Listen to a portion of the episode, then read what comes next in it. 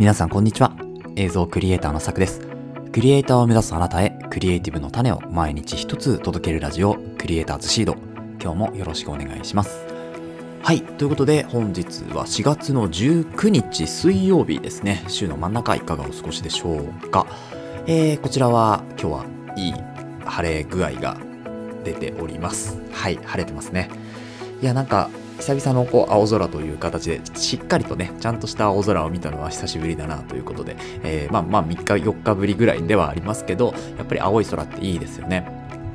なんかこう、あの、外に出るのも楽しくなるし、一日のスタートとしても、すごく気持ちよく迎えられるなというところで、今日もね、やっていくわけですけど、今日のお話は何かっていうとですね、今日は、まちょっとした、まあ持論展開みたいなところにはなるんですけど、あの、機材のお話というか、まあ、皆さんこう何かしら、えーツール使っていると思いますクリエイターさんの皆さんね、えーであれば、まあ、例えばカメラとか私だったらカメラとか、えーレンズですよねとかあとはまあデザイナーさんとか、えイラストレーターさんだったら、えまあペンタブとかですね。あとは何ですか、えーツールですよね。それこそ、フォトショップとかイラストレーターとか、ああいうツール、まあ、マウスとかね、そういうのも使ってると思います。で、この機材っていうのは、体の拡張なんじゃないかっていう話ですね。まあ、拡張なんじゃないかっていうか、拡張だよという話をね、今日はしたいと思うんですよね。で、あの、まあ、本編でこう詳しくその話を、えー述べますけれども、まあ、なんでじゃあそういうふうに思うのかっていうところとかですね、えーじゃあ自分に合った機材の探し方どういうふうにしていけばいいかっていうと、いうのをですね、まあ、ちょっといろいろ私なりに、えお話をしていきたいなというふうに思いますので、もしよければ聞いてください。それでは本編いきましょう。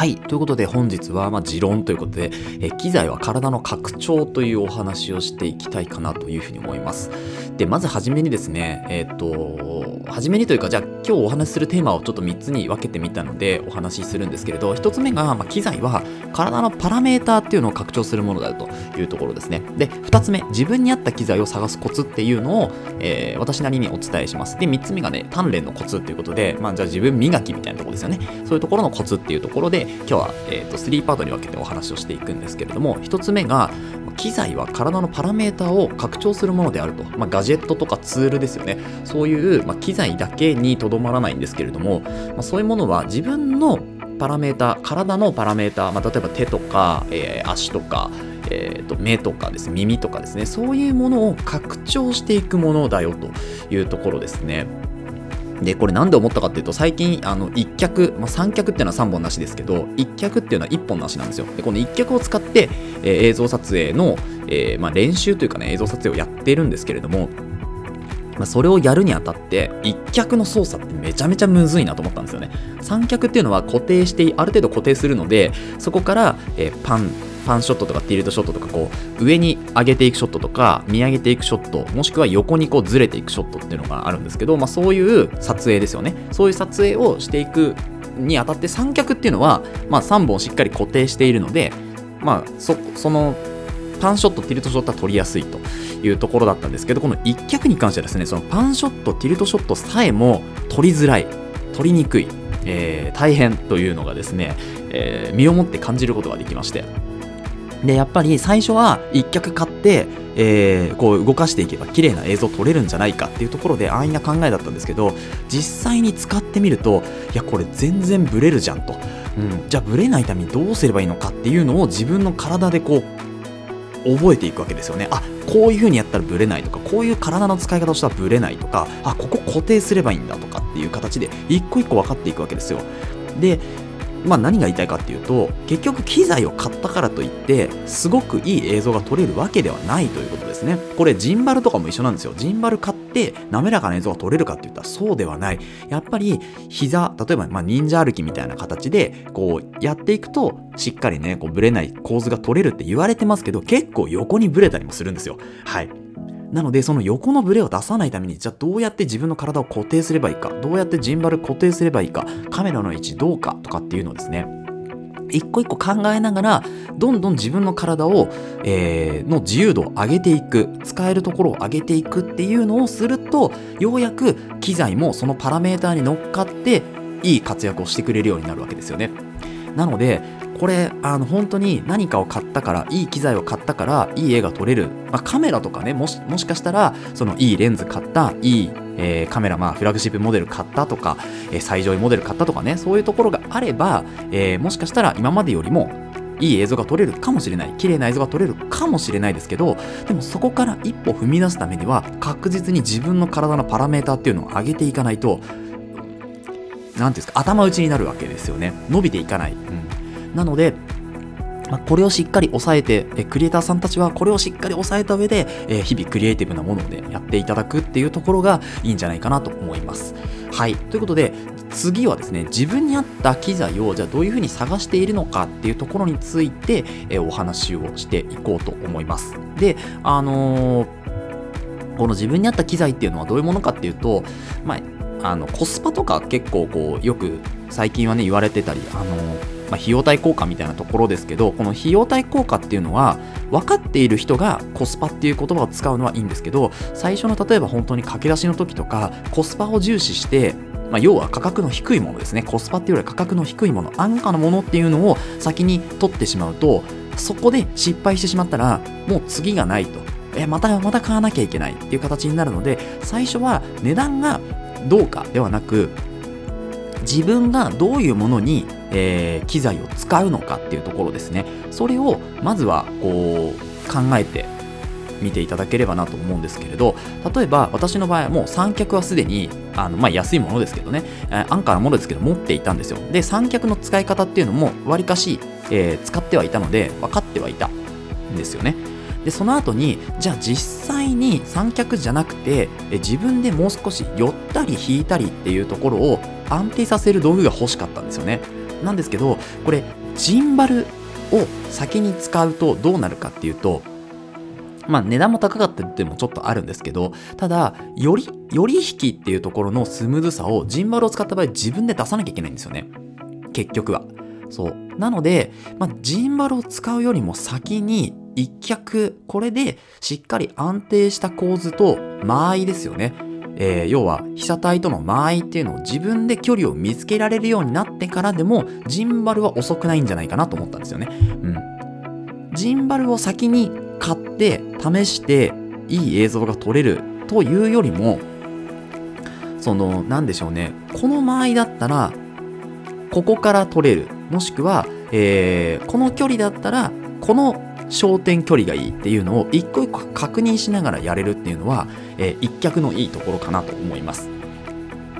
まあ、要は立てられるのでね立てられて固定できてそこで初めて、えー、レンズの焦点距離だったりあとは、えーま、F 値とかですねシャッタースピードとかっていうのを変えながらできるんですよね。でこれジンバルにしちゃうと、ま、乗せてそのまま自分が持った状態でやんなきゃいけないんで、ま、片手が塞がっちゃうわけですよね持っているので。はい。で、まあ、置けばいいじゃんって話なんですけど、置いたら置いたで画角が変わるんですよね。えー、なので、しっかりと画角を固定した状態で、えー、自分のいろいろパラメータがいじれる、まあ、機材だったり、自分の立ち位置だったりっていうのがいじれるのは、やっぱり一脚かなと思ったんですよね。で、これ三脚だと固定しすぎちゃうんで、その絶妙なバランスが自分の中では一脚だった。だから、一脚をまずは買おうというところで、まあ、一脚もね、いろんな本当に値段のついてるものがありましたけど、自分としては、あの、一番下のえっ、と、足、足の上ですね。だから要はこう、3本の足が1脚大体あるんですけど、この3本の足のちょっと上のところが回るか回らないかで値段が違うんですよ。そう。なので自分はこの自由度が結構欲しかったので、回るやつを買ったっていうところですね。で、回るやつで、なおかつ、まあ、若干値段がやっぱり安いものを選びました。それでもやっぱり1万円を超えているので、まあ、1万円超えていればいいんじゃないかっていうところで、まあ、そこは結構安易な気持ちだったんですけど、はい、そこで買って、今実際に使っているというところですね。で、そこでまた、あの、一脚結構重いんですよ。はい。まあ、カーボンとかだとね、軽いんですけど、はい。それだと、やっぱ結構値段が張るので、まあ、普通にアルミとかで、えー、ものにしましたけど、アルミ合金だったかな？はい、にしましたけど、やっぱ重いんで、取り回しが。なので、まあ、そこで筋トレもね、少ししなきゃいけないなとか、えー、いうところで、続いての鍛錬のコツに、えー、移っていくんですけれども、一回ここでチャプターを切ろうと思います。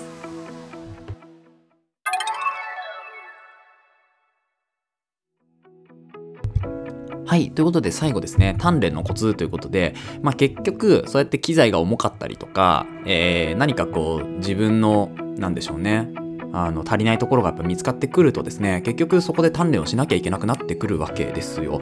うん、例えば、えーまあ、ずっと座っててやっぱ腰痛になるんだったら腰痛のメンテナンスをしなきゃいけないなとか、えー、そうそういうことですよね。なのであの作業時間が長くなればなるほどやっぱ使うところもあるし疲労もあるしっていうところでメンテナンスを体のねメンテナンスをしていかなきゃいけない。でそこでもやっぱりこの体のパラメーターっていうものがすごく重要になってくるわけです。筋肉だったり関節の柔軟性だったりっていうところで。うん。であとはまああの先ほどの一脚で言うとブレないっていうところですね、まあ、しっかり体幹を固定して、えー、撮る撮影っていうのが重要になってくるわけですよね。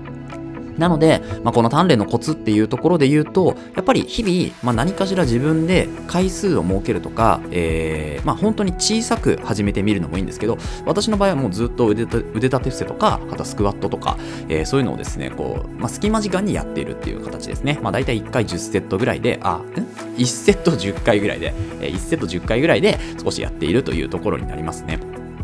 で、まあ、今はですね、あの最初スクワット何も持たずにやってたんですけど、今5キロのちょっと重りとかを持ちつつ、えー、スクワットやっているっていうところになりますね。なので、まあ、そうやって足腰を鍛えることも大事ですし、えー、体幹ですよね。鍛えること、まあ、安定性をやっぱ出すためには、えー、あと柔軟性、股関節とかのね、柔軟性も必要になってきますから、まあ、そういうところを、えメインで少し、え夜にストレッチしたりとか、まあ、そういうところで、あの鍛錬をしているっていうところですね。なので、まあ、鍛錬のコツとしては本当に最初は例えば腕立て伏せが全くできない方であればもう1日1回とかから始めてみるといいと思います。いきなり10回とか20回とかやると本当に体壊しますからまずは体を壊さない範囲で、えー、ちょっときついぐらいのレベルですよね。そのレベルで、えー、やってみるといいんじゃないかなと思います。まずは2週間、まあ1週間でもいいです。続けてみて、あ、これならできるなと思ったら、少し負荷を増やしていくっていうところですね。まあこれ筋トレのまあ3原則みたいなこと形で言われてますけど、やっぱりちょっとずつ負荷を上げていくっていうのが大事なんですよね。ずっと同じ負荷ではなくて、慣れてきたらちょっと上げてみる。例えば5回今まで腕立て伏せやってて、で、5回が少しできるようになってみたってなったら、じゃあ次10回にしようではなくて、次6回やってみよう。7回やってみようでいいんですよ。で、それで、あ、7回できた。じゃあそしたら次は10回行ってみようっていう形で、ちょっとずつ、ちょっとずつ増やしていくっていうのが、えー、鍛錬のコツになります。本当にちょっとずつ。1日例えば5分とか、えー、まあ本読んでた人がいるとしたらですね、じゃあ次は20分読んでやろうとか、10分読んでやろうとかではなくて、じゃあ5分読んで、でその後、まあ、10ページぐらいまためくってみようかなとか、えー、5ページぐらい、もしくは5分読んだ後の1ページ最後めくって終わりにしようとかっていう形の本当に些細なステップアップで、えー、少しずつ重ねていくっていうのが鍛錬のコツになりますので、えー、ぜひやってみてください。はい、ということで、いかがでしたでしょうか？本日はですね、まあ、機材は体の拡張ということで、えー、やっぱり自分のパラメータ、体の、えー、ていうんですかね、こう、技術面とかもそうですけど、自分の体をまずしっかり整える、まあ、筋力だったり、その、